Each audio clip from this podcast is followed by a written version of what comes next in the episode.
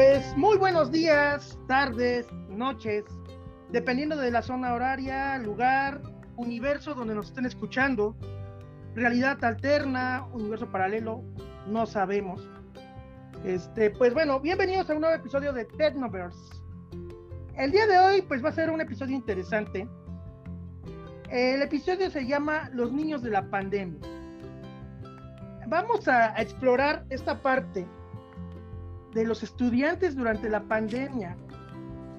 Ya conocimos el punto de vista de un profesor. Ahora, ¿qué pasa con los estudiantes?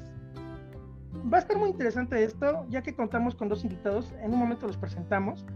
Pero, pues primero que nada, pues le doy la bienvenida a mi coanfitrión, mi segunda voz, mi estimado Pablito Smith. ¿Cómo se encuentra usted? ¿Cómo está, profe? Muy bien, muy bien aquí ya en otra emisión del podcast. Y ahí yo le tengo un reclamo, ¿eh? Hay niños de... ¿Le puso niños de qué al título? Niños de la pandemia. Y yo los veo muy grandes, ¿eh? Ya no los veo tan, tan niños. ok, ok, pues bueno. En efecto, ya no son tan niños, pero es, es interesante el hecho de llamarlos niños de la pandemia. ¿Por qué? Porque curiosamente cuando empezaron con esta pandemia eran niños, adolescentes. Ahorita, cuando ya vamos de salida relativamente de este periodo, este, pues ya son básicamente adultos, o sea que por eso está relativo el título, ¿me explico? Tenemos de invitados a dos chicos, este, curiosamente muy contrarios el uno del otro, una espuma, el otro es poli, así que muy bien, les doy la bienvenida a Usías. Hola, muy buenas tardes a todos, noches, días. ¿A Luz? Hola. ok, pues bueno. Este, pues vamos a comenzar con una, con una pregunta muy directa. En este caso, ¿cómo se sienten? Bueno, yo creo que, no sé, la verdad es que es un poco extraño porque, por ejemplo, nosotros en el Politécnico tenemos un programa que se llama Polivirtual, que es básicamente para aquellos alumnos que de hecho se inscriben a una modalidad en línea para estudiar alguna de nuestras carreras. Y bueno, como ya teníamos más o menos ese, ese punto de partida, como que no fue tan difícil eh, adaptar la situación, pero el único problema era que algunos profesores eh, no estaban familiarizados con la herramienta o que no sabían muy bien manejar la tecnología, no tenían los equipos, entonces fue como que un poco tardado, pero ya ahorita ya se está estabilizando un poco. es raro. Ok, ok. ¿Usted, Luz? a esta altura yo consideraría que un poco más relajada, pero a finales del año escolar fue demasiado estrés porque ya nos, nos presionaron demasiado los profesores y había muchos maestros que en todo el año nunca los conocí, que nada más pedían trabajos, pero eran demasiado estrictos y ni siquiera enseñaban, ni siquiera un PDF siquiera para poder aprender un poco, solamente exigían trabajos que ni siquiera explicaban o detallaban cómo era que los necesitaban y pues un poco decepcionada porque siento que me faltó aprender muchas cosas de esos maestros. Ok. Pablito. Nada más hay para ponernos en contexto a la audiencia, este, ¿qué están estudiando? ¿En qué grado están? Yo estoy en sexto semestre, estudio técnico en programación en el Instituto Politécnico Nacional, eh, CECID número 9, para que los que lo conozcan. Y ya, básicamente eso, sexto semestre, ya voy a salir. Yo acabo de terminar mi último año de preparatoria en la prepa 7 de la UNAM. Ok, ok. Yo tengo ahí unas dudas, unas preguntas. Por ejemplo, ahorita estábamos comentando acerca de todo este tema de que pues nos faltó aprender varias cosas. Yo igual ahorita estoy ya casi por terminar la licenciatura y también siento que me faltaron aprender unas cosas. Pero estaba platicando con un amigo que las personas que nacieron en el 2002 tuvieron cuatro meses en la preparatoria y a partir de ahí tuvieron un año entero sin conocer amigos, sin conocer profesores, sin conocer nada. Y ahora que regresemos ya van de salida, toda su preparatoria. Y nosotros sabemos que aparte de aprender, aparte de todo esto, pues es convivir, conocer gente, conocer personas. ¿Ustedes qué tanto les afectó eso? ¿Qué tanto les afectó el hecho de decir, ok, más allá de lo estudiantil, ahorita estaría con mis amigos haciendo tal cosa. Bueno, para mi parte no fue tanto de esa manera. Bueno, para los que sepan de, de los planes de estudios que tiene el Politécnico y más para los que conozcan la escuela en la que estoy, ahí prácticamente nos exprimen hasta más no poder. Entonces, como que las salidas con amigos y así esas cosas no se dan mucho, solo sería un fin de semana y eso de vez en cuando cuando terminan los exámenes. Así que por mi parte no estuvo tan mal, era más o menos lo mismo, diría yo.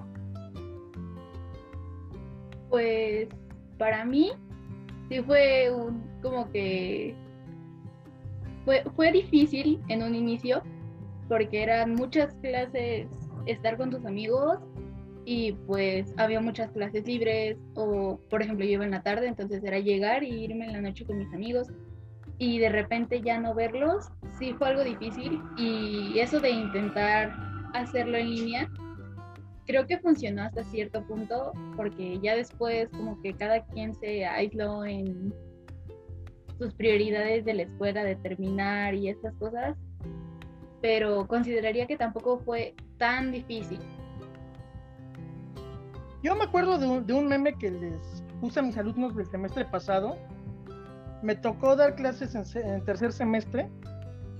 Este, y me da mucha risa un meme que yo les puse. Y fue precisamente una escena de, de, la película de Star Wars, de la última que salió.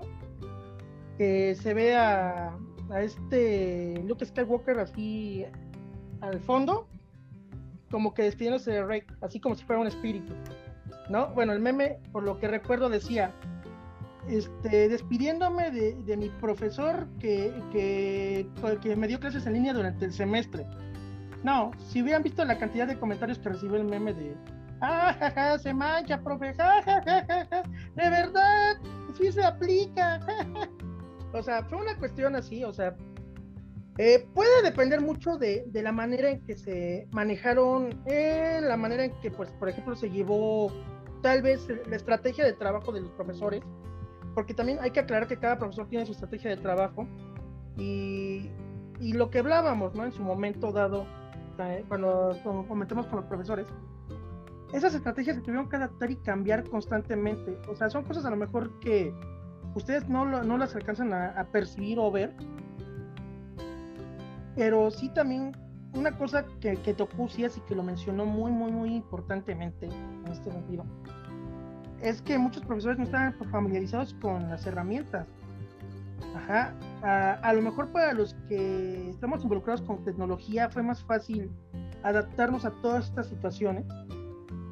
Pero, por ejemplo, para muchos maestros que sus materias relativamente tener que ver con una computadora es nulo, básicamente, que ahorita pues, realmente todo tiene que ver con una computadora, si somos sinceros este, independientemente de la pandemia o no, este, realmente fue muy difícil, ¿no? Y es ahí donde realmente radica la importancia de, saber, saber de ustedes, ¿no? Porque queramos o no, las estrategias, este, los modos de trabajo de cada profesor, de alguna manera impactaron e impactaron en, en, la manera de ser de ustedes, en la manera en que se desarrollaron ustedes, ajá, y va a impactar de la manera que se va a desarrollar posteriormente. O sea, este, por eso es el título, Pablito, Los niños de la pandemia.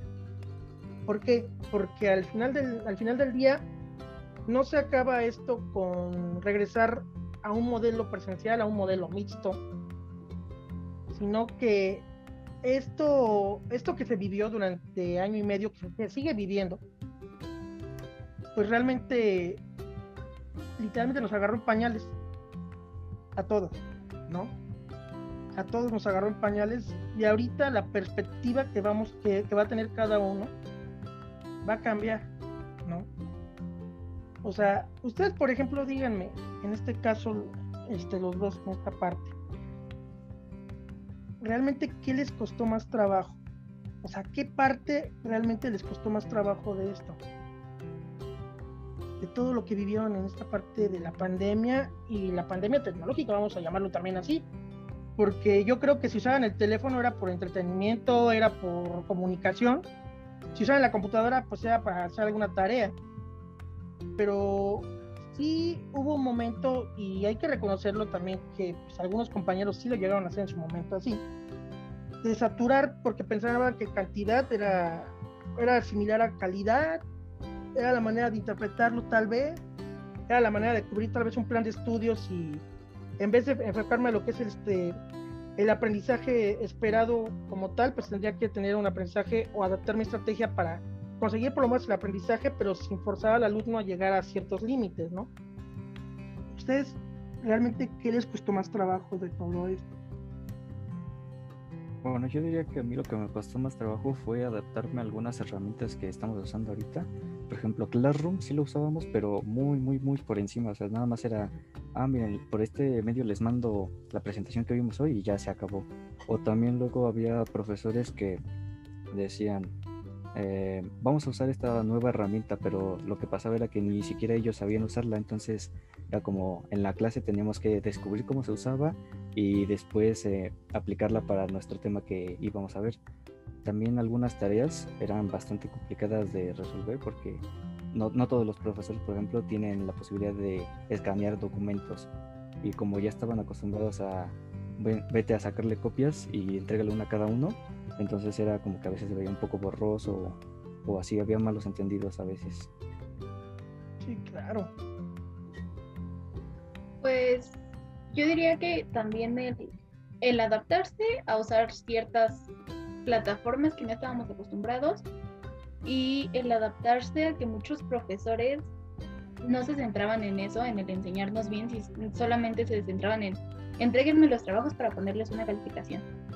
Y el hecho de que yo necesito eso, esas cosas para en un futuro usarlo, que lo que debieron de haberme enseñado, o sea, el volverme autodidacta y el al mismo tiempo que yo intento aprender sola, entregar trabajos que no les veo un sentido, solamente es para que te pinten una calificación, porque es eso. Ok. Pablito. Híjole, pues es que ese es un gran problema, ¿eh? Yo creo que muchos profesores confundieron el hecho de, de cantidad, como dijeron, y calidad. De hecho, eh, yo creo que no fue lo único ahorita por lo que cuentan, estoy pasando por las mismas situaciones que ustedes dicen, pero yo creo que ahí interviene lo que dice usted, profe Luis, que al final de cuentas eh, a muchos los agarró en pañales, ¿no?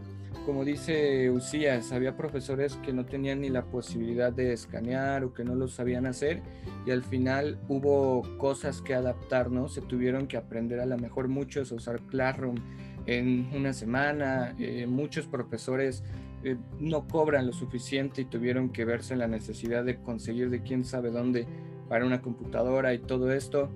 Entonces, yo creo que por ahí y me gustaría preguntarle a los dos si notaron las carencias a la mejor que tuvo el profesor en el momento y cómo las sustituyó.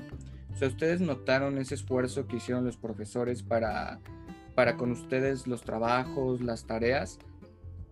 Sí, bueno, yo en mi caso sí hubo, hubo de los dos. Hubo profesores que nada más con entregar lo mínimo que la escuela te pide que hagas un grupo de classroom y que te pongas en contacto con tus alumnos, los profesores solo hacían eso y ya. Pero sí, sí hubo profesores que tuve, por ejemplo, uno, un profesor de matemáticas que, que tuve el semestre pasado, que cada clase iba, iba aprendiendo a usar otra nueva herramienta para, para enseñarnos, por ejemplo, gráficas, que estábamos viendo cálculo cálculo integral. Entonces necesitábamos ver, por ejemplo, cómo, cómo pasaba tal cosa u otra. Y al principio sí, sí le costaba, tengo, tengo, que reconocerlo, era un profesor ya un poco grande, pero al final sí lo, lo supo llevar bien y, y, tiene un buen manejo actualmente de, la, de las plataformas que utiliza. Por ejemplo, utiliza OneNote para hacer ahí sus operaciones, guarda las clases, nos pasa los archivos y ya. Entonces por esa parte estuvo, estuvo bien. Pues en mi caso hubo maestros que sí se notó como que el esfuerzo que hacían por hacer sus clases cada vez mejor, que empezaron sin saber cómo controlar Zoom y fueron mejorando pues con las clases. Y hubo maestros que en un inicio ni siquiera se esforzaron y ya a finales ya todo lo querían pues aprender en un minuto. Y creo que eso fue peor porque ya después perdían los trabajos, no sé cómo es posible que pierdan trabajos en una computadora o en alguna plataforma, pero lo hacían. Y creo que lo más difícil fue que tenía maestros de la tercera edad, o sea que realmente no sabían cómo terminar de usar una computadora y no se pudieron adaptar en definitiva y tenían mejor gente que contrataron para que les ayudara. Bueno, yo en este caso, este, bueno, yo que viví del otro lado toda esta parte, desde abril del 2020 que empezó todo este proceso, este, yo les puedo decir que en las dos escuelas, en los dos niveles en que doy clases, tanto primaria como media superior, este, las ambas escuelas este, buscaron la manera, en este caso, de poder dar esa, esa posibilidad. Y por ejemplo, en el caso de, en el caso del CETI, ah, inclusive siendo una escuela pública, este, pues garantizó, garantizó lo que fue el servicio de G Suite en su momento, hasta lo que es Workspace, este, lo garantizó y a cada uno le dio su cuenta institucional, a cada, cada alumno tiene cuenta institucional, cada profesor tiene su cuenta institucional, este, del otro lado pues es lo mismo, ¿no? Este, y se procuró esas herramientas para poder eh, las clases en línea. Ahora, viene, viene la otra parte o viene el otro lado, ¿no? Bueno, sí, en efecto, muchos profesores pues, tuvieron que aprender todo desde cero, o sea, reaprender lo, lo aprendido, porque o sea, no es lo mismo dar la clase tal vez este, en, persona y decirte, bueno, te equivocaste en este lado, este, no, ¿sabes qué? Cámbiala aquí. Digo, yo creo que usted lo entiende perfectamente, sobre todo en lo que es programación, porque este, yo, a mí me decían mis alumnos, se lo puedo entregar en mi cuaderno, y me refiero a alumnos que a lo mejor sí tienen, sí tienen las posibilidades, ¿eh? o sea, no alumnos que no las tienen, digo, para eso hay estrategias también, ¿no? Pero yo se los decía, a ver, si estás estudiando programación, requieres entender cómo funciona el código. No puedes este, compilar, no puedes ejecutar, no puedes ver, ver tus errores de esta manera. ¿Sale? Necesito que intentes hacerlo. Mira, te sugiero esta, esta aplicación. Te sugiero que uses esta página. Puedes trabajarla desde el teléfono sin ningún problema. No requieres usar una computadora. Y puedes programar y puedes ver cómo funciona, etcétera. Ok, ¿a qué voy con todo esto? También hubo alumnos, y ahorita vamos a tocar ese tema, hubo alumnos que, que realmente pues no, no, dieron tampoco de sí, o sea, y, no, y, es lo que platicábamos al principio, ¿no? O sea, los que, los que sí se esforzaron, los que sí le echaron ganas, y que pues sudaron, porque sudaron realmente yo creo que como nunca habían sudado, en, con respecto a la escuela, sobre todo por la complejidad de la situación social y de la situación académica, este, los alumnos que, pues, por ejemplo, no lo hicieron, ¿no? Y que, pues, las escuelas buscan la manera de que, pues, no se les repruebe o que, o que se les recupere o que, o que, en ese sentido, ¿ustedes qué opinan de esa parte? O sea, ¿qué opinan de tal vez de esa desigualdad en el aspecto yo me esforcé, yo te entregué todos los trabajos, yo lo hice. Pero pues él no lo hizo y sí tiene un teléfono y a lo mejor sí entra a la clase, pero pues no contesta y no te entregó nada, pero lo tienes que, tienes que buscar la manera de apoyarlo para que pase. ¿Ustedes qué opinan de eso? Sí, bueno, luego yo también por mi parte, como, como les dije que estudio programación, eh, había unas cosas que sí requerían poner muchísima atención. Por ejemplo, en estos semestres empezamos a ver cómo hacer conexiones de páginas de internet con bases de datos y montar servidores así desde cero, pero como esa parte requiere de mucho cuidado porque si configuras mal una parte eh, puedes tirar toda tu página y hacer muchos problemas.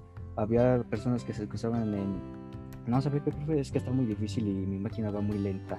Cuando subían historias, por ejemplo, a Facebook que decía, estoy viendo un video mientras estoy en la clase, jajaja, y así, entonces tú si te sacas de onda, ¿no?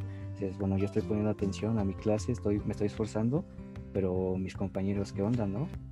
Entonces sí, por esa parte es un poco, un poco extraño. Pues yo, yo creo que, que fue un poco, pues como frustrante el hecho de ver que había gente que ni siquiera entraba a las clases, que no entregaba nada, y, o sea, que ni siquiera se le veían las ganas de, las, de aprender siquiera un poco en las clases de línea, y aún así los maestros para verse buena onda los pasaban. Y, hoy pues creo que es más eso, frustrado, sí, la frustración de que yo me estoy esforzando y la otra persona le da igual y aún así lo pasan. como que en lo personal creo que me da un poco de coraje, porque digo, o sea, ¿para qué carajos me esfuerzos y al final van a pasar a todos? Es que, bueno, a ver, bueno, ahorita yo comento lo que quiero comentar, a ver, Pablito, porque tengo con ganas de, hablar, así que... No, no, no, a ver, coméntele para que no se pierda el hilo. Ok. Hubo, eh, empezó o estalló una especie como de guerra a niveles de nacional, mundial, entre profesores y alumnos. No faltaba, o sea, y se los garantizo, por lo menos abrías este Face y te salía alguna notificación de que alumno este le dice este alumno le grita al profesor o profesor le dice ignorante a sus alumnos o, etc etc y yo creo que todos vimos esas partes no digo, vimos lo de la, lo de la fuente bibliográfica, que pues bueno, este, van a ser contadores y, y que eso pues no, no se los enseñan, ¿no? ¿Verdad? Pero digo, ese video fue muy sonado, yo creo que sí recuerdan eso porque fue muy, muy de risa, porque pues eran alumnos de nivel universitario que dijeron que pues cómo les podía pedir algo que no les habían enseñado y una fuente bibliográfica, yo creo que desde la primaria, ¿no? O sea, es algo que, que todos sabemos, ¿no? pero este... Y, de hecho hubo una cuestión muy curiosa, y aquí es la parte como que, quiero que me digan ustedes, digo, ustedes son chicos, este, este, están en un momento este, donde todos se comunican, todos hablan, todos... A ver, hubo una cuestión que me llamó mucho la atención dentro de toda esta guerra, que pensaron, y eso empezó en Estados Unidos, ojo, no empezó en México, empezó en Estados Unidos, este, que se empezaron a decir que si calificaban mal Classroom, lo iban a sacar de la Play Store o de la App Store. Y de repente veías los comentarios y te, decía, es que no carga bien los juegos, o es que este, no me permite agregar anotaciones, o es que se me fue el internet, cosas por ejemplo, comentarios muy absurdos, muy, muy absurdos, y fue una onda a nivel mundial. O sea, intentaron tirar Classroom de las plataformas a nivel mundial. ¿Por qué? Porque los alumnos ya no querían conectar, ya no querían, ya no, ya no deseaban conectarse. Y esa fue la, la consigna. Y muchos alumnos a nivel mundial, México, Estados Unidos, Inglaterra, Francia, ajá, etc, etc, etc, este, entraron a ese juego. ¿Ustedes ¿Qué opinan? ¿Ustedes qué supieron de eso? Este, cuéntenos, a ver, díganos en esa parte. De hecho, yo, yo sí me enteré de esa parte desde los primeros días, así que empezaron a decir, decía, ah, bueno, otra broma más de las que se quieren hacer. Pero ahorita que estoy revisando, sí, sí le bajaron bastante a la aplicación. Actualmente tiene 2.7 estrellas en, en la Google Play. Y bueno, dijeron que, bueno, los rumores decían que si una aplicación llega a una estrella, la quitan para siempre de la, de la tienda de aplicaciones. Entonces, no sé, siento que fue, al principio yo sentí, no, pues eh, está bien que no sea tan buena las clases de línea, pero tampoco es para, para tanto, ¿no? Porque si no se utiliza esta herramienta que está bien diseñada para este propósito, se va a tener que utilizar otra que a lo mejor no está tan bien hecha y bueno, eso nos va a terminar perjudicando más.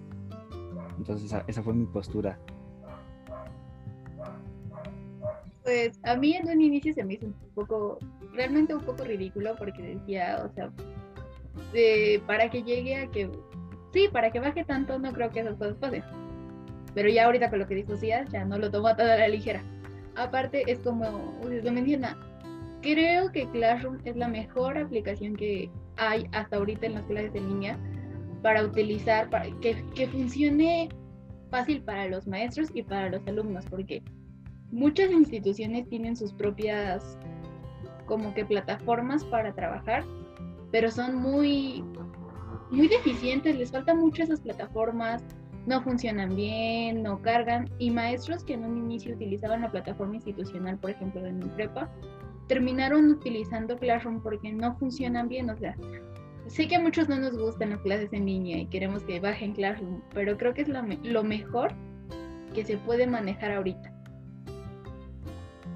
¿Y qué opinan eh, con respecto a esa cuestión de, pelea entre profesores y alumnos? O sea, ¿ustedes, por ejemplo, consideran válido esa parte? O sea, ¿realmente consideran válido a lo mejor grabar al maestro y que el maestro de repente los grabe a ustedes. O sea, ahí, por ejemplo, ¿cuál es la postura de ustedes? Bueno, pues la verdad yo no tengo una postura así muy bien definida. Lo que sí es que, por ejemplo, en mi escuela hubo un caso de un profesor que sí tuvo por ahí unos problemas por unos comentarios que hizo. Pero digo, normalmente todas las cosas que se dicen o pasan se hacían en, en las clases, era prácticamente el pan de cada día, solo que ahorita con, con las clases de pandemia y todo eso, eh, ya no hay como que una regulación para, para, grabar cosas o tomar fotos, tomar capturas de, de, personas, subirlas a internet y, no sé, hacerles un meme y que se haga famoso, cosas así del estilo. Entonces es como que, supongo que tenía que venir cosas malas con, con esta parte de las clases en línea. Lo único que sí es de, consideraría un poco válido de esta guerra entre profesores y alumnos es que, como mencionamos, algunos profesores no tienen como que un, un, buen uso de la tecnología. Entonces, si por ejemplo los alumnos dicen, no, es que el profesor tiene que moverle aquí o pegarle allá, subir los archivos, hay algunos que se enojan, entonces eso, pues los alumnos se quedan como de, bueno, el profesor lo estamos intentando ayudar para que la clase continúe, pero si no nos quiere hacer caso, pues bueno, ahí ya va, va a tener que ser su problema y entonces se, se vuelve incómoda la relación entre lo, el profesor y los alumnos, entonces, eso sí, como lo veo yo. Eso es cierto. Pues yo creo que no es algo que haya salido a, ahorita nada más, sino que es algo que siempre ha existido porque sí, eh, por ejemplo, Díaz comenta de que intentaban ayudar al maestro, pero si tú también intentas ayudar a tu maestro en presenciales, pasa lo mismo, se enoja contigo y hasta luego te sacan de la clase, y siendo que tú intentas hacer algo bueno por él y decirle, no maestro, es que eso no es así. Entonces creo que Mm, las clases en línea fueron un arma de doble filo porque depende del contexto en el que grabe, que te puede ser útil. Por ejemplo, si tú grababas tu clase, pero nada más por voz, para después utilizarla y darle un repaso a las cosas que no entendiste, creo que eso era algo bueno, cosa que no podías hacer en presenciales. Entonces tú mismo das un repaso a todo eso que intentaste aprender y te sirve. Pero ya en el aspecto de que después lo querían utilizar para hacer memes en Facebook, y hacerle burla al mismo profesor y el profesor hiciera eso con los alumnos o hasta como que se rebajaran entre ambos, eso ya no estuvo bien, creo que más éticamente de, de ninguna de las partes. Claro, claro, claro. Pablito. Pues fíjate, fíjate si es que yo no creo que estuviera, que fuera un aspecto negativo de la pandemia, ¿eh? yo siento que fue un aspecto positivo porque al final de cuentas no es que a lo mejor las burlas del profesor hacia los alumnos y viceversa fueran algo de la pandemia. Yo creo que siempre han existido. Todos conocemos a un profesor que lastimosamente le hacen burla y conocemos a un profesor que también le hace burla a los alumnos o que dice comentarios, pues a lo mejor machistas o comentarios que no deberían entrar y viceversa a los alumnos. Y yo creo que esto solamente exteriorizó lo que ya existía. O sea, no es que todas esas ofensas o todas esas faltas de respeto por ambas partes fueran nuevas con la pandemia. Yo siento que simplemente ahora se tiene evidencia de todo lo que pasa en el salón de clases, ¿no? Bueno, allá sería tocar otro tema de que la generación de cristal y que se quejan por todo y cosas diferentes, ¿no?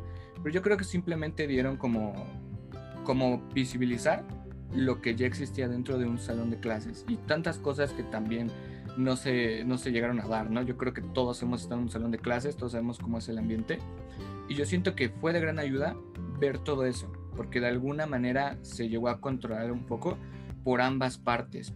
Y aparte de eso, yo creo que también algo que quiero tomar de ejemplo, de que no siempre hay que estar como en guerra profesor, alumno, y que quién tiene la razón, y no es que el profe los trata muy bonito, entonces cuando trabajen ya no van a saber trabajar y al contrario, tratan muy feo al profesor.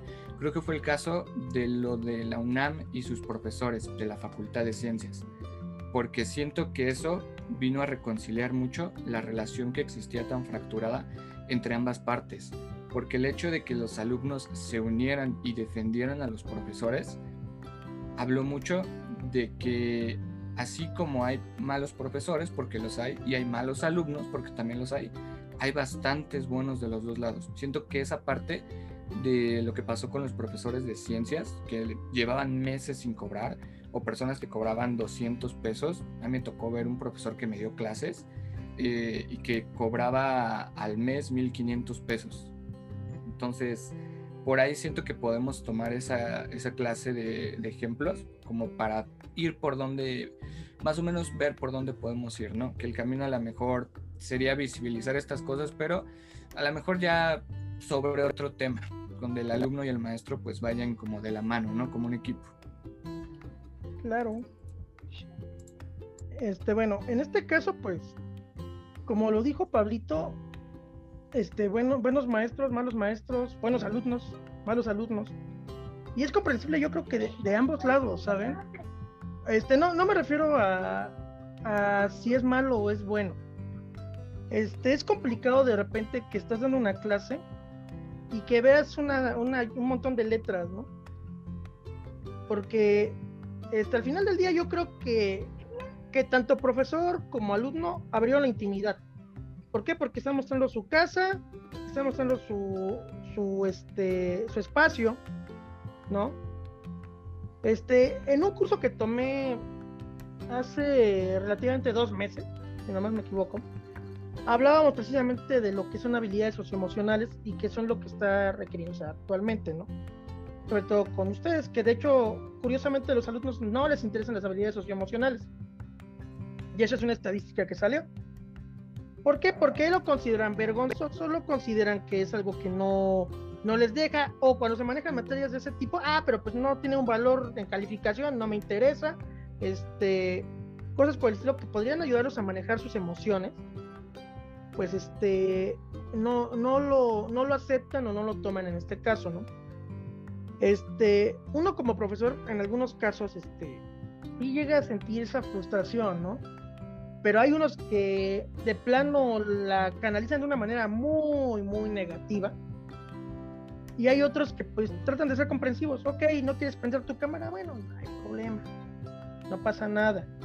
Yo, bueno, ustedes, bueno, para los, este, para los que nos están escuchando, les comentaré un poquito de la relación que tengo con estos dos niñotes. Este, pues bueno, yo los conocí, al igual que aquí al señor Smith, este, yo los conocí a ellos cuando les di clase, hace ya varios años, muchos años, ¿no?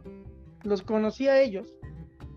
Este, y literalmente a mis niños de, media superior como a mis niños de primaria, lógicamente pues se maneja el tema acorde al nivel.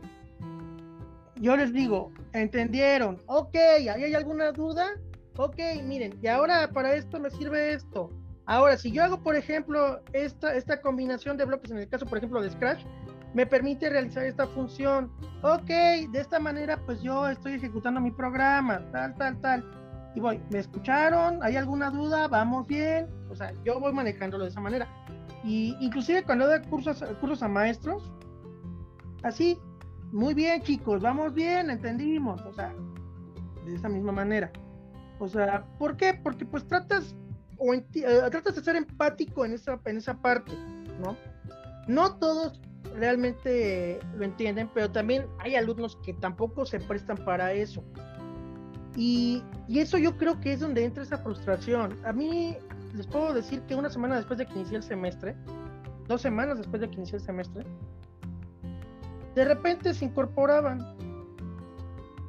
Y hasta la fecha muchos que no entraron a clases durante los dos parciales que acaban de pasar se están incorporando.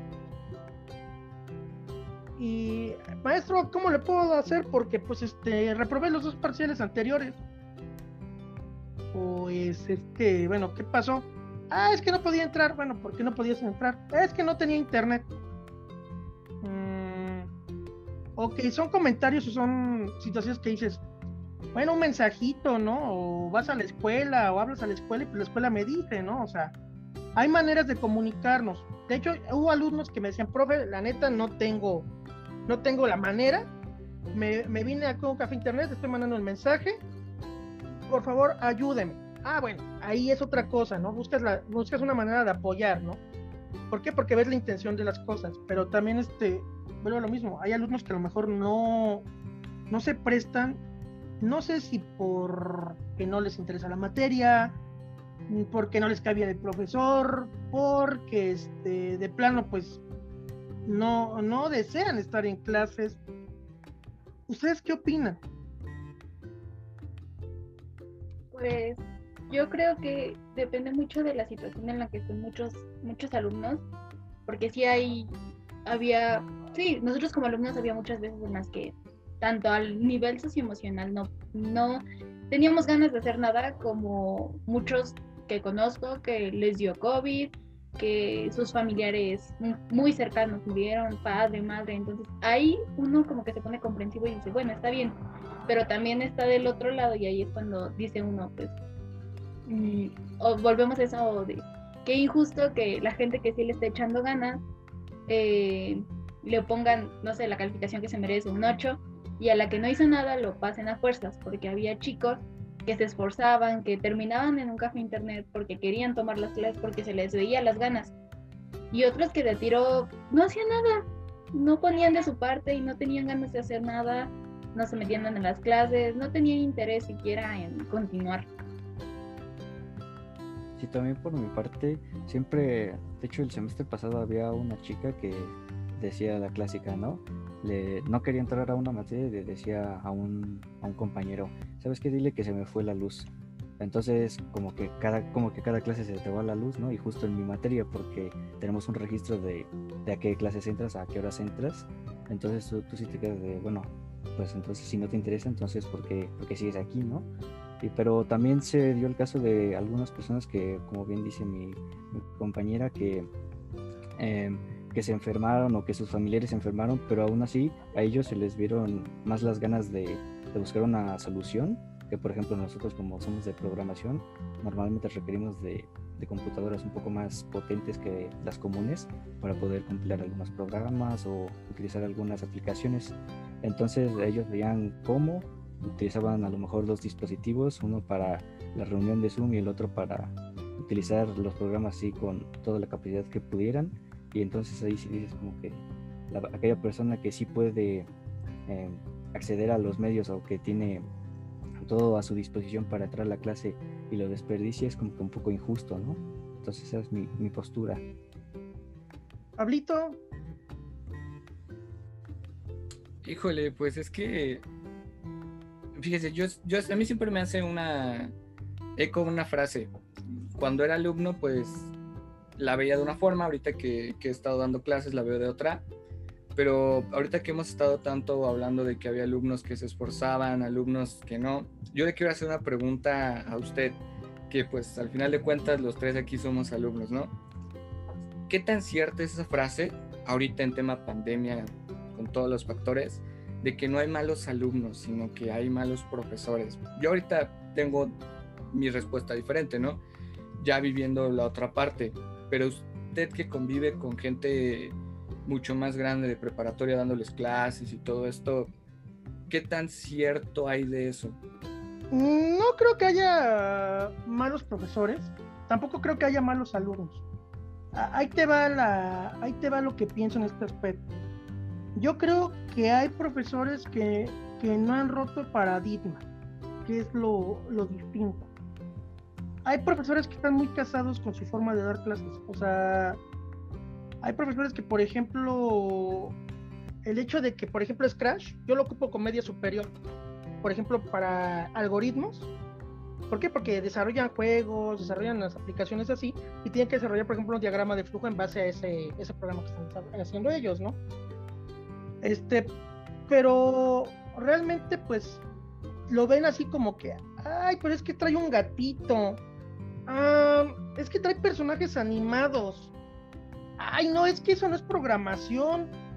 No hay códigos, no es programación eso. Cuando pues es una programación que ya existe y un tipo de programación llamada icónica, ¿no? Y que de hecho lo, manejó el tecnológico de Massachusetts, o sea, ya tiene mucho tiempo. Este, están muy, muy casados con, con esa forma de dar clase. Por ejemplo, el maestro que tiene que tener forzosamente el pizarrón, para poder dar la clase. Digo, qué padre si tienes un buen pizarrón, tienes una buena cámara para enfocar y dar la actividad. Ok, qué padre y qué bueno. Y si es muy eficiente dando la clase así, muy bien. Porque pues estás tratando de combinar ambas funciones, ¿no? Pero yo te puedo decir, por ejemplo, en mi, en mi perspectiva y con lo que yo viví, este, yo, yo tuve que ayudar a, muchos de mis compañeros a, aprender y a manejar esto. Te puedo decir que cuando, empezó todo esto, mi teléfono sonaba desde las 6 de la mañana y terminaba de sonar hasta la 1 o 2 de la mañana. ¿Por qué? Porque, Luisito, es que tengo duda de esto. Oye, ¿cómo hago aquello? Este, Luis, es que me está fallando la plataforma. Este, ¿por qué? Porque pues me tocó a mí meter ese, ese lado de trabajar con la plataforma, implementarlo. Este, me tocó como que empezar toda esa parte y, acercar a mis compañeros y que empezaron a romper ese paradigma. Y te puedo decir hoy en día que tengo compañeros de 60 años que pues por ejemplo les hacen las actividades en Kahoot, de repente pues ya su Jamboard pues bueno ya ya lo aprendieron a usar a lo mejor hasta como un libro un libro interactivo no este tengo compañeros que dijeron ah, pues vamos a probar este vamos a probar Scratch ah mira pues les puedo dar estructuras de control con Scratch ah mira pues e, este encontraron diferentes maneras de irse adecuando o sea realmente ahora ese es el lado de los profesores, que no, y pues no, no hay malos profesores en sí, sino mejor dicho, profesores que no se atreven a romper un paradigma, es decir, no, no se atreven a romper una idea ya preconcebida que tienen, ¿no? Y en el caso de los alumnos, no son malos alumnos. Recordemos que ustedes, bueno, no ustedes, porque usted, Pablito, ya está en otra liga, ya está en otra edad. Aquí los chicos, pues bueno, ya básicamente son universitarios y van a enfrentarse y van a y van a, tener otras situaciones diferentes que van a tener que conocer. Ajá. Pero realmente son, están en una época donde pues realmente, híjole, no, no, no, no culpo al alumno, culpo al medio. ¿Cómo que al medio? Este, desgraciadamente me refiero al medio con televisión, me refiero con cuestiones de gobierno, con cuestiones de educación, que, que demandan o bombardean al, alumno con el mensaje de esfuérzate menos y vas a obtener lo mismo. Ahí se rompe esta parte donde quiero, quiero una beca, estudio, me esfuerzo, hago las cosas.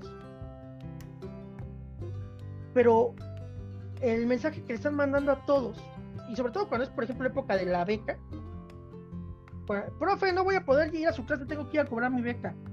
O sea, esa ya me la sé, ¿eh? o sea, esa, esa ya me queda bien claro. Pero yo sí le pregunté a, uno, a uno de mis alumnos, oye, ¿y si te mereces la beca? Y dice, yo sí me la merezco, profe. le, dijo, le digo, ¿por qué? porque yo estoy estudiando, yo aquí tengo, yo, yo me levanto desde temprano para ver si no me, no me falta nada y para mantener buenas calificaciones.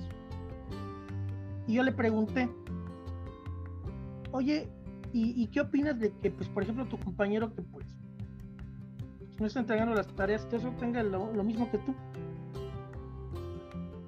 La respuesta que me dio fue, pues ese es su problema de él. Digo, a mí me están enseñando a, que yo tengo que hacer las cosas, ¿no? Eso para mí fue una excepción a la regla, porque fue cuando dije, ah, bueno, hay todavía muchos que dicen por mí y por lo que me enseñaron y por lo que me inculcaron en casa, me voy a esforzar. Si la otra persona no lo quiere hacer, pues bueno, es muy su problema, ¿no? Pero realmente en sí no son los alumnos, son los medios. Es el medio que lo, que lo rodea. Lo que va a hacer que el alumno sea responsable, porque el alumno que es responsable presencialmente es responsable en línea. Y eso todos los profesores lo sabemos. Sabemos quién es el quien entrega la tarea, sabemos quién es el quien siempre asiste, sabemos quién es el quien siempre avisa. Por ejemplo, por eso, inclusive cuando nos conectamos y vemos que se conecta uno que ni siquiera ubicamos el nombre, bueno, pues inmediatamente preguntas, bueno, ¿y qué pasó contigo? Y cuando les preguntas eso, ¡pum! se salen y ya entran otra, hasta dos o tres semanas después, piensan que a uno se le olvida, yo creo, ¿no? Pero, este, Pero volvemos a esta parte, o sea, quien es responsable presencial es responsable en línea, y el quien no lo quiere ser, no lo va a hacer ni en línea ni en presencial, ¿no? Aquí es esa parte, o sea, no hay buenos alumnos, no hay, no hay malos alumnos, ni hay este, malos profesores. Profesores son los que todavía no rompen paradigmas y alumnos son los que están bombardeados por los medios como tal. Pero fíjese que ya después se van quedando con los filtros, ¿eh? Por ejemplo, en la prepa yo pues topaba mucha gente así que pues pasas con la mínima, ¿no? Con el mínimo esfuerzo. Pero ya en la universidad, pues como va pasando los semestres, poquito a poco como que esos filtros van avanzando y ya no te encuentras con tanta gente así. Yo creo que ya llega un nivel en el que ahí ya no pasas, ya eso te esfuerzas o te esfuerzas. Yo creo que ustedes y, Luz pues lo van a vivir en su momento. Esa parte de que cuando lleguen a cierto punto de la universidad, ya se acabó eso de, te quiero pasar de panzazo con seis o quiero, este, pásame la tarea tal, o sea, ya se preocupan por ir a la biblioteca, por, por repasar apuntes, yo creo que ahí, ahí ya van los filtros quitando pues las personas que a lo mejor no es que no puedan, simplemente no quieren y es aceptable, es aceptable, hay gente que a lo mejor se quiere dedicar a otra cosa y es aceptable, pero pues lo que sí no está padre es cuando eso le quita el lugar a lo mejor a una persona que sí hubiera aprovechado pues todo eso, ¿no? Pero a ver, ¿qué le parece si ya digo las notitas? Tantito, tantito, este, a ver, ya nada más para, antes, antes de tus notas, nada más que digo, porque los veo muy callados a nuestros invitados, y realmente, ¿ustedes qué opinan? ¿Malos profesores? ¿Malos alumnos? ¿Qué opinan? Yo diría que más que nada es que simplemente no les interesa a algunas personas en general, puede ser tanto maestro como alumno, porque por ejemplo tengo compañeros que dicen, eh, hasta hacen sus cuentas de entrego esta tarea, entrego esta tarea, saco 10 en el examen y ya pasé con 6. Y desafortunadamente sí lo hacen porque tienen muchísimo talento, pero no lo explotan, entonces no es como que pueda decir que son malos porque al final, por ejemplo, en el examen, por ejemplo, sacan 10, ¿no? Entonces, bueno, se lleva los conocimientos al menos, pero es como de no le pone suficiente interés para aspirar a una calificación mayor.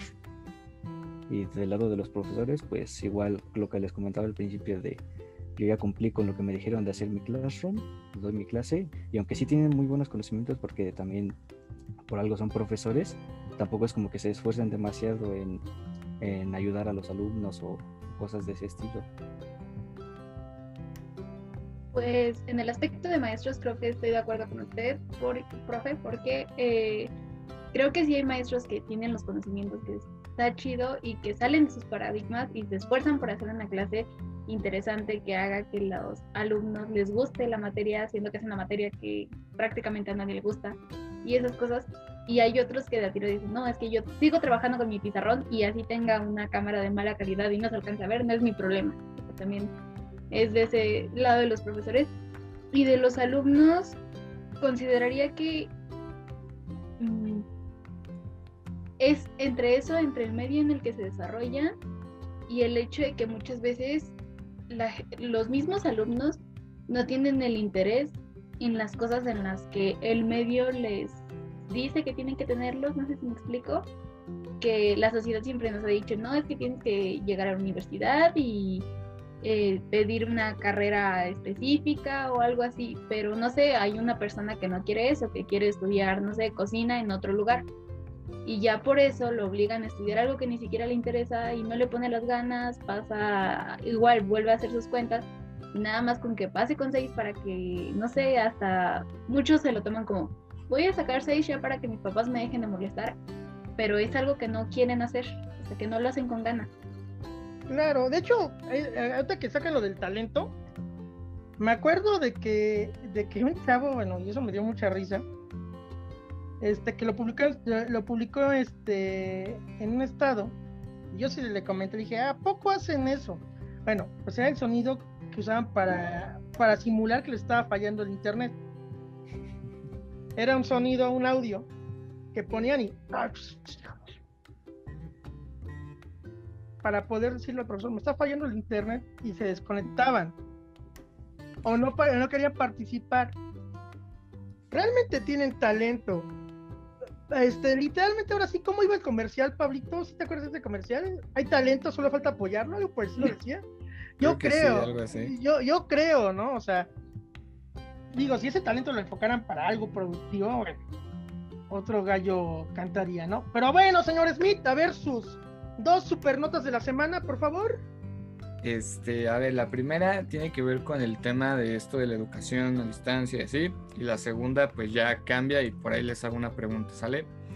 Y a ver, la primera, pues eh, ya me va a salir ahí lo abogado que traigo dentro. Y según el artículo 3 de nuestra constitución, pues nos dice que todos tenemos derecho a la educación. Bueno, pues en la Ciudad de México, la Cámara de Diputados aprobó con 423 votos a favor, 0 en contra y una abstinencia el dictamen que reforma y adiciona diversas disposiciones de la Ley General de Educación para incorporar la educación a distancia, en línea y virtual, así como semipresencial o híbrida, mediante plataformas digitales como televisión, radio, etcétera, etcétera, etcétera. Bueno, está aprobada, está todo esto, está algo que pues ya no es nuevo, ya nos demostró la pandemia de que se puede tener una educación eh, a distancia, semipresencial híbrida, como la quieran ver, pero ustedes como alumnos, ¿qué le dirían a los señores legisladores, a los profesores, a quien tracen los planes de estudio? Necesito esto. No se trata de cubrir solamente el temario o que me proporciones una plataforma ¿qué necesidades ustedes tienen que les gustaría que en un futuro, cuando todo esto pues, se profesionalice aún más, integren? ¿Qué les gustaría que tuvieran? Tanto emocional, este, social, temas de estudio, ustedes expláyense. Yo pediría que se dediquen, le dediquen un buen tiempo a la capacitación de los profesores, porque hay profesores muy buenos que por no poder utilizar la tecnología, pues simplemente ya no pueden dar clase. Y también pediría que no nos den, por ejemplo, para esta parte de las clases en línea, así totalmente en línea, que nos den, no sé, algún día libre o algo, porque es, es bastante cansado estar enfrente de una pantalla tanto tiempo sentados, eh, escribiendo, tomando capturas. Entonces es bastante desgastante para, para cualquiera, incluso para los profesores que dicen, no, es que saben qué, jóvenes, yo me quedé dormido hasta las 2 de la mañana y tengo que dar clase a las 7. Entonces, eso sí, yo digo que un descanso estaría, estaría bastante bien para que podamos seguir.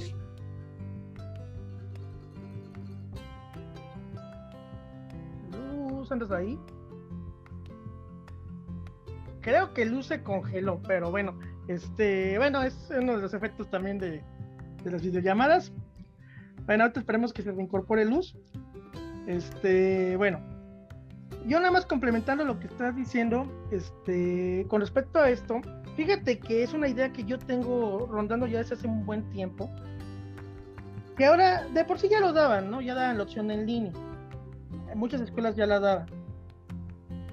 Pero si ahorita ya se puede dar esa, esa opción como tal, si las escuelas tienen esa visión de poder decir, ah, bueno, digo, las escuelas públicas, una de las grandes quejas que ha habido siempre es que están saturadas. Ajá. Se ha dicho eso siempre, están saturadas, o sea, hay sobrecupo. Si las escuelas tienen la visión, y, tiene, me refiero a visión a, armar una infraestructura apoyándose por parte del gobierno, o inclusive buscando a lo mejor inversión privada, porque también es posible inversión privada en cuestiones educativas, este, se podría desarrollar esa modalidad. Ajá, bueno, y, aquí es donde vendría, la diferencia a lo que hemos estado viviendo. La modalidad, cuando tú, por ejemplo, como escuela, como empresa que se dedica a la educación en cuestiones de los particulares, ofreces, por decir algo, la educación en línea o una plataforma en línea como otra modalidad, es decir, tienes presencial, tienes semipresencial y tienes en línea, ¿no? Este, cuando tú lo ofreces como un producto ya, bueno, primero que nada, la primera ventaja que va a entrar ahí es que quien escoge en línea es por decisión propia y porque va a cumplir con los requisitos que se piden, ¿no? Que es la computadora, la conexión a internet, una cámara o dispositivos móviles. Y va a ser por, va a ser por este, selección propia, ¿no? O sea, ya no va a ser algo impuesto por la situación, sino que va a ser algo que la persona escogió, ¿no? Que esa es una ventaja porque al ser algo que una persona escoge, bueno, ya, ya cambia la situación, ¿no? O sea, es lo que yo pienso. Cambia la situación, cambia la cambia la manera en que se ve la, en lo que se ve en la, la clase, ¿no? Ya no es de que, ay, es que me tengo que conectar. Ah, bueno, me tengo que conectar. Cambia hasta la actitud, yo creo, ¿no? Este, lógicamente también se tiene que manejar un, un plan un plan distinto y se tiene que generar, yo creo que hasta un mismo plan de estudio. Ajá. Que en este caso, este, lógicamente no puede ser el mismo que que se maneje en presencial. Sobre todo por el tiempo de conexión. No sé si a ti te pasa, pero de repente clases que son de dos horas, tres horas. Sí. ¿no? Eh, en, en línea, en línea como tal no se recomienda ese tiempo, se recomienda máximo una conexión de entre 45 y 60 minutos para poder hacer lo que es en este caso un trabajo, este, un trabajo integral con el alumno. Ajá. Y el, resto del tiempo es para que desarrolle la actividad. Ajá. Este es en este caso lo que lo que se busca, ¿no? O sea, este realmente sí es un poquito este diferente ve- verlo de esa manera, ¿no? O sea, a como se está viendo ahorita. Sí tendría que haber algo di- distinto. Y Sí, si sí. te diera, y si- ah, bueno, a ver, a ver, a ver, lo diré. Es que de hecho, como lo comenta, les mencioné en un principio que el Politécnico tenía como que una, un programa así parecido, que es, es, eh, modalidad a, a distancia, me parece que se llama, no recuerdo bien el nombre, y tienen una plataforma, pero no tienen clases todos los días ni se conectan en una videollamada, sino que es más como que autodidacta. Eh, entras a la plataforma porque ya te inscribiste. eh, ahí están los temas, puedes leer las actividades y cada cierto tiempo te reúnes ahora sí en una videollamada con tu asesor y le preguntas, oye, ¿sabe qué, profesor? Tengo una duda aquí, una duda aquí. Y se trata más que nada de ir aprendiendo tú, leyendo los temas, investigando y yendo desarrollando actividades y cosas así, pero no es como tal conectarse ocho horas frente a una computadora, en la noche hacer este, todas las tareas para subirlas al día siguiente y ya, así todos los días. No, es, es muy diferente y siento que así sí les ha funcionado eh, mejor de lo que están ahorita. Claro, este, claro, realmente, realmente po- podría ser una opción a lo mejor más completa, ¿no? Pero ya como a lo mejor, a lo mejor no que sea por sí alguna conexión diaria, a lo mejor cada tercer día, podría ser una manera. ¿Usted qué opina, Pablito? La UNAM también tiene plataformas igual similares. Yo inscribí dos materias este, fuera de profesores, sino directo a la plataforma. También no te conectas ni un día ni nada. La plataforma pues ya tiene cargada el temario, las actividades, solamente pues tú pones las actividades, las subes y el profesor por ahí está todo el contacto, ¿no? Este, también tiene esa parte, aunque yo creo yo por experiencia de todo el año así con actividades en línea, a mí lo que me gustaría es que, que hubiera un poco más como de este aspecto social, de convivir de alguna manera, como que hubiera clases así obligatorias, este, presenciales, bueno, en Zoom, ¿no? En Meet o algo así, pero que te hagan convivir fuera de la materia, porque es importante esa interacción, vaya. Incluso a mí algo que no me gusta de las clases en línea es que a veces el profesor se centra tanto en enseñarte, en cumplir con el temario, en todo esto, y pasa por alto cosas que sí tendrías en la clase presencial, como que te cuente su experiencia, o qué le haría en tal caso, o como esta parte social. A mí es lo único que me gustaría que añadieran, como que algo fuera de, del tema de la clase, algo que se preocupe más por hacer que recuerdes que no compartiste clase nada más con un mouse, un teclado y una pantalla, sino que pues tuviste compañeros, porque no sé si fue Luz o Cias quien dijo que hubo profesores que nunca conoció. O sea, que eso no pase, vaya, que te lleves lo más posible, porque es obvio que no se va a poder, la experiencia de la clase completa de, ah, yo recuerdo que tal profesor tuve esta clase y yo iba con tal persona y así. Pero pues ya será tema futuro, ¿no? Veremos qué tal avanza. Y ya regresó Luz, quién sabe si, si hay quiera compartir su opinión de la pregunta qué onda. ¿En cuál nos quedamos? Me, me perdí. En lo de tú qué añadirías, qué agregarías, eh, qué les pedirías a todos los que se van a hacer cargo de todos estos sistemas semipresenciales o de educación a distancia que añadieran. ¿A ti qué te faltó este semestre? O bueno, estos dos, tres semestres, que dijeras, me hizo falta esto, lo necesito dentro del programa de estudios. Pues creo que sería, creo que lo mencionó Usías, igual la capacitación a profesores en el aspecto del uso de las tecnologías. Eh, y también un poco en el hecho, en el aspecto socioemocional de los alumnos, de que hay muchos profesores que no se ponían los zapatos de los alumnos, que no se conectaban, pero por diferentes razones que no estaban en su control, como lo era. Otra vez volviendo al hecho de que muchos de sus padres tuvieron COVID, se murieron, o había días en los que muchos se deprimieron. Entonces, creo que sería una capacitación de esas dos partes. Y yo consideraría que una serie de planes educativos diferentes para quienes están retrasando, porque eso afecta a los que sí le están echando ganas, entonces, no sé, crear un plan de estudios para los que digan de a tiro, no sé, ya es el segundo parcial y no se han metido a clases, no, pues sabes que te vamos a meter a un grupo especial que va a ser como de recuperación de todas las vacaciones o algo así para no retrasar a los demás que van en los grupos, a los que sí han estado todos los días conectándose y esforzándose. Claro. De hecho, por ejemplo, en el caso de, la C, este, se desarrollaron los cuadernillos para estos casos y se te puede utilizar como una, una herramienta de recuperación. Pero pues realmente también los cuadernillos realmente manejarán un 10%, un 5% realmente de lo del contenido que podrías obtener de, de, las clases, ¿no? Y pues tampoco se trata solamente de, de pasar por pasar, ¿no? sí que posiblemente que se pudiera dar una estrategia de seguimiento y que permitiera pues a lo mejor este, aprovechar eh, eh, a esos chicos y que pudieran este, realmente aprender, aprender la materia, ¿no? Que es algo que es fundamental, ¿no? Pero señor Smith, su segunda nota. Ok, la segunda nota, este, son más algunas estadísticas, ¿sale? Igual es nota, pero hay, unas preguntas. Este, a ver, primero con Luz, ya después con Ucías. ¿Cuánto tiempo usas el celular en promedio? Pero real, no de para quedar bien, la verdad. Incluyendo clases en línea y todo. Pues hasta antes de acabar el año, creo que era prácticamente todo el día. No había como que dijera, no, una hora no estuve en el celular, no, era todo el día, esporádicamente, o sea, no sé, cinco minutos lo dejaba, pero fuera de eso, creo que todo el día hasta como a las 2 de la mañana y otra vez a las 7 de la mañana todo el día.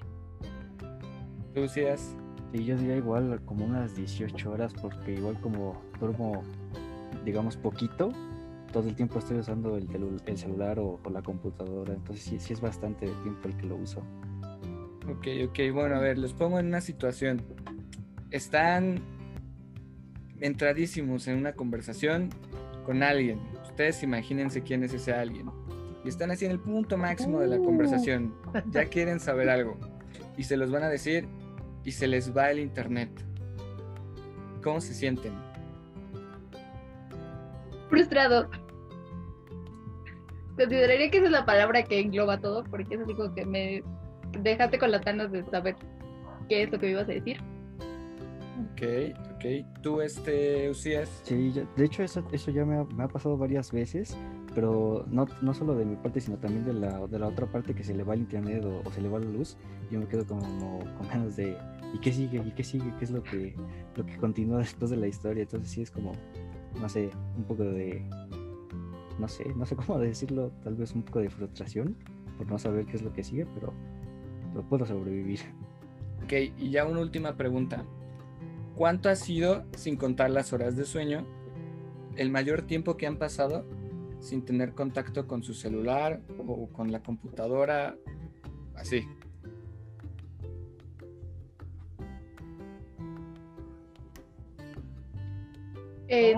¿Tiempo de clases? ¿O se puede contar vacaciones? Lo que tú quieras. Cuenta tu celular, que cheques Instagram, redes sociales.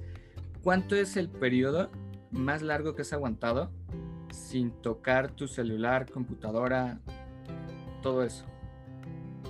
Mm, fue, creo que fue una semana, una semana, sí, cinco días, cinco o seis días, no me acuerdo bien.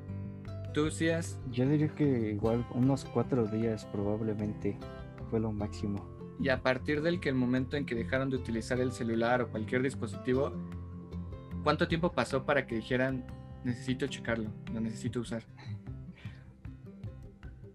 Bueno, no, eh, de hecho en ese caso, la vez que pasó eso, yo estaba de visita con unos familiares, entonces no tenía como que así mucha necesidad de revisarlo, pero ya después como del segundo día dije, ah, ¿qué estará pasando? ¿Qué estarán diciendo en, mi grupo de amigos y cosas así? Entonces sí, sí se extraña, pero tampoco es como que diga que me voy a morir o algo así. Yo igual, bueno, la vez que igual dejé, que fue en más tiempo estuve sin aparatos electrónicos, por así decirlo, igual fui a un lugar en el que no había señal, no había nada, entonces no vi caso a llevármelos pero sí tenía la curiosidad como al segundo día de qué me estoy perdiendo en las redes sociales, qué hay que no me he enterado, pero no así como de desesperante, ¿no? Nada más como la curiosidad de siempre estoy ahí en las redes sociales y de repente ya no. Pero se controla. Se controla. Pues bueno, ustedes saben qué son las adicciones, ¿no? saben que es el síndrome de abstinencia, que es que cuando pues dejas de consumir tal cosa, pues te empiezas a sentir un poco mal, la necesidad de hacer esto, ¿no? Y entre los síntomas de adicciones pues se encuentra la irritabilidad por cualquier cosa que pase con tu adicción, se encuentra también el, el insomnio, que yo creo que todos aquí en esta llamada nos hemos pasado mínimo hasta las 2 de la mañana diario utilizando el teléfono o algo así. Bueno, pues por ahí encontré unas notas de la Fundación MAPRE y de la Universidad de Valencia que dice que un 15% de los adolescentes hacen un uso excesivo de las nuevas tecnologías y que hasta un 2.5% están eh, patológicamente enganchados, o sea que se convierte en una adicción. A mí se me hace muy poquito ese 2.5%, creo que es muchísimo más, por mucho, pero creo que la pandemia vino como a resaltar todos estos aspectos, ¿no? Digo, yo no me libro, yo creo que todo el día me la paso igual con el celular o las redes sociales o, o la computadora y todo esto. Y si empezamos a repasar síntoma por síntoma, pues creo que más de tres, cuatro síntomas de una adicción, pues tenemos con nuestros dispositivos móviles. ¿Qué hacen las adicciones? Pues que te mervan socialmente, te, no te permiten convivir de la mejor manera. Bueno, cuando teníamos la vida normal, entre comillas, teníamos que convivir con gente, pero nos quitaron la convivencia con gente y nos dejaron los celulares, la tecnología. ¿Ustedes cómo creen que les afecte el hecho de pasar año y medio de probablemente la etapa más bonita que a mí me, sí me tocó vivir afortunadamente de la prepa en su casa?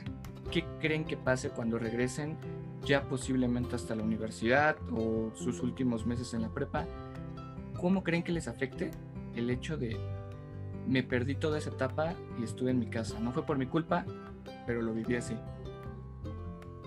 Bueno, en mi caso, como les decía hace, sé, unos minutos, eh, en mi escuela no se prestaba mucho para para socializar, digamos, para salir a algún lado, pero imagínense, si antes era poco, ahora es, es prácticamente nulo en realidad, entonces digo, bueno, pues ahora ya ni siquiera eso poquito tuve, así que me siento, no sé, muy raro, es como de, ¿y ahora qué hago cuando tenga que salir a algún lado? ¿Cómo, cómo me comporto o qué? Yo creo que mucha gente, bueno, no puedo hablar a nivel personal porque no me ha pasado, pero pierde las habilidades sociales de que antes, no sé, se desarrollaban con su grupo reservado de gente, pero por lo menos con ellos hablaban y ya de lo poquito que hablaban con esa gente, de repente pierden contacto por ese año y medio y cuando vuelven ya no saben cómo volver a socializar, cómo hablar con la gente, o hay gente que hasta desarrolló fobia a la gente que ya la ve y se enoja que les frustra que no se caminen lento o que les estornuden al lado. Entonces creo que afecta mucho en varios aspectos esto y aumenta lo que comentaste tú de que se vuelve una adicción más las, los celulares y cuando regresemos todos vamos a estar en el celular y va a ser difícil la interacción humano-humano. Está canijo, ¿eh? Está canijo. Está canijo porque realmente digo, les falta mucho por vivir, o sea, sí es, una etapa importante, pero les falta mucho por vivir. Este, realmente, híjole, es complejo porque, miren, es una generación, eh, esta generación de ustedes, y estoy refiriéndome a niños, este, adolescentes, jóvenes como ustedes, este, están viviendo algo que y las generaciones pasadas no nos tocó experimentar. Ajá. Este, realmente, pues, nadie, nadie se imaginó que podía llegar a pasar algo como lo que está pasando ahorita, ¿no? Nadie. Y quien diga, no, yo lo tenía contemplado, no, no lo tenía contemplado. O por lo menos a esta escala, jamás, ¿no? Este, realmente sí va a ser yo creo que un reto el retorno, sobre todo porque la gente piensa que va a ser igual y no, no va a ser igual. Las cosas tienen que cambiar. Desgraciadamente, la normalidad que teníamos, y creo que lo comentamos en un podcast, Pablito, anterior, la normalidad o lo que creíamos que era la normalidad, yo creo que fue el problema. Porque nos quedamos con eso y y, al final del día, ahorita que las cosas van a cambiar, es donde vamos a ver realmente cómo va a reaccionar cada persona. De hecho, no, sé si se ha derivado esto, no sé si escucharon una nota que hace como dos semanas, y, puede ser, de hecho sí puede ser este, relacionado con esto, de que en Six Flats, en la entrada, detectaron a, a una chica de 20 años y a un chico de 14 años con una semi tantos, creo 17, algo así. Ajá, una semi-ametralladora, algo por el estilo. Sí, sí, sí, lo escuché. Y con dos armas de fuego, ¿no? Ajá. ¿Se, eh, ¿Se imaginan qué pudo haber pasado si hubiera logrado entrar al parque? Ese tipo de reacciones, por ejemplo, aquí en México no pasaban eso no es porque le tire a Estados Unidos, pero eso era muy común en Estados Unidos, sigue siendo muy común en Estados Unidos. ¿Ustedes creen que este tipo de reacciones pueden ser algo a lo que nos enfrentemos? Pues digo que a lo mejor es más probable porque normalmente en los casos de Estados Unidos, ¿quién era el que hacía esas cosas? al que todos dejaban de lado, al que nadie le hablaba, al que no tenía amigos y todas esas cosas. Y más con, esta situación de, la pandemia, que por ejemplo los que entraron apenas a, un nuevo nivel, a una nueva escuela y que no son tan sociables y... Em, tú entras como que ya con tus propios amigos, ¿no? Ya los tienes agregados en las redes sociales, ya puedes hablar con ellos, ya tienes tus grupos. Y si no, no hay tanta convivencia como, como era antes, entonces yo creo que se van a, se pueden incrementar esos casos, ¿no? Que es probable, diría yo. Luz. Pues yo diría que sí podría otra vez. Es más probable que pase ahorita porque eh, además de que de lo que menciona Lucía, sí tiene razón de que pues los que ocasionaban eso eran los los que dejaban de lado. Mucha gente desarrolló problemas psicológicos en esta pandemia, se quedó con traumas o el hecho de que estaban acostumbrados a estar con mucha gente y de repente ya no, y de repente ya no te hablabas con tanta gente. O sea, hubo muchísimos casos de depresión, de suicidios. Entonces no dudo que en cualquier momento alguien haya desarrollado, no sé, algún problema mental de ese estilo y salga y esté enojado con el mundo y quiera matar gente. no me sorprendería. Mm, esperemos que no lleguemos a esos niveles. Yo, yo realmente lo único como, como adulto que yo les podría aconsejar en ese sentido es, si ven a alguien que necesita ayuda, díganlo. Porque realmente yo creo que ahí es donde este es donde tenemos que cambiar. No ser, no ser cerrados, no aislar a la gente porque ahí es, yo creo que lo que puede ser las situaciones, ¿no? O sea, en este caso, si notan a alguien que necesita ayuda, díganlo. O sea, es una, es una cosa bien importante que normalmente este, al quien le llaman el rarito, al quien le llaman el, el distraído, al quien le llaman el violento, no saben qué, tenga. Y cuando estaba en presencial no sabía qué tenía. Ahora, con todo este regreso y con todas estas emociones acumuladas, realmente ese es el consejo que les puedo dar. Si ven que alguien requiere ayuda, díganlo. Díganselo a algún profesor, díganselo a alguna autoridad, porque eso puede determinar el, el factor de que no se repitan cosas como lo que pasó en eh, ese día en Six. Que realmente, qué bueno que, lo, de, que lo detuvieron, detectaron eso y lo, pudieron detener. Porque realmente no me imagino qué podría haber sucedido si hubieran ingresado al parque. Realmente, nada más de imaginarlo es, no sé, se me pone la piel de gallina. Ok, Pablito, pues ya para cerrar este programa, pues bueno, Pablito, a ver, danos tu conclusión. Híjole, pues yo creo que, que aún no medimos, yo creo que vengo diciendo esto todos los programas, ¿eh? No medimos qué pasó con la pandemia todavía y no lo vamos a hacer hasta dentro, pues, el futuro. El futuro nos va a decir ya cuando regresemos todos y veamos en qué acabó todo esto. Eh, yo creo que es cuestión de prepararse, de prepararse tanto profesores como alumnos.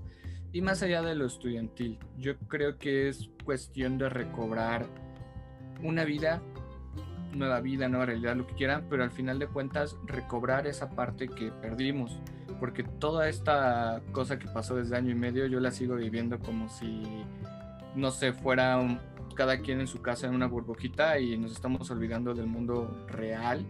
Y yo creo que es prepararse para cuando tengamos que volver. Y esta cosa que, que están hablando ahorita, de lo que pudo haber pasado en Six Flags y así, yo creo que es algo importantísimo que número uno se quite el estigma de que está mal ir a tomar terapia, de que está mal ir al psicólogo, de que está mal sentirse mal. Yo creo que es importante que igual, eh, más importante aún, que los profesores aprendan a usar nuevas tecnologías, aprendan a cómo llevar una clase post pandemia. Yo creo que es más importante que de alguna manera se preparen para que atiendan emocionalmente a todas las niñas, a todos los niños, a todos los adolescentes, las adolescentes que van a regresar a clases. Aún más importante, porque yo, algo muy bonito que a mí me dijeron cuando empecé a clases es que yo tenía la responsabilidad de enseñarles algo bueno a esos niños y que yo tenía la responsabilidad de portarme bien enfrente de ellos porque yo soy un ejemplo y el profesor es un ejemplo a todas las medidas.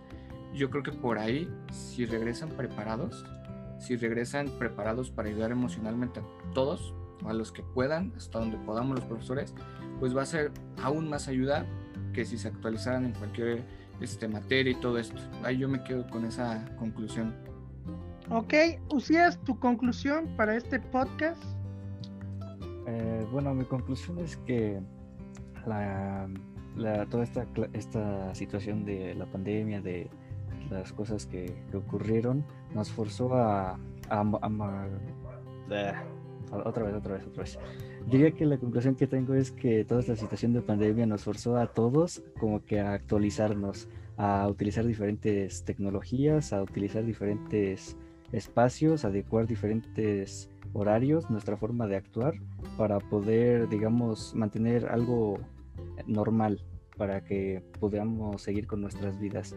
Pero como dicen ustedes, este, no creo que esto se pueda eh, continuar de la misma manera ya cuando se termine todo esto, así que creo que es importante que se consideren todas las emociones y cuestiones psicológicas que pueden derivar de esto.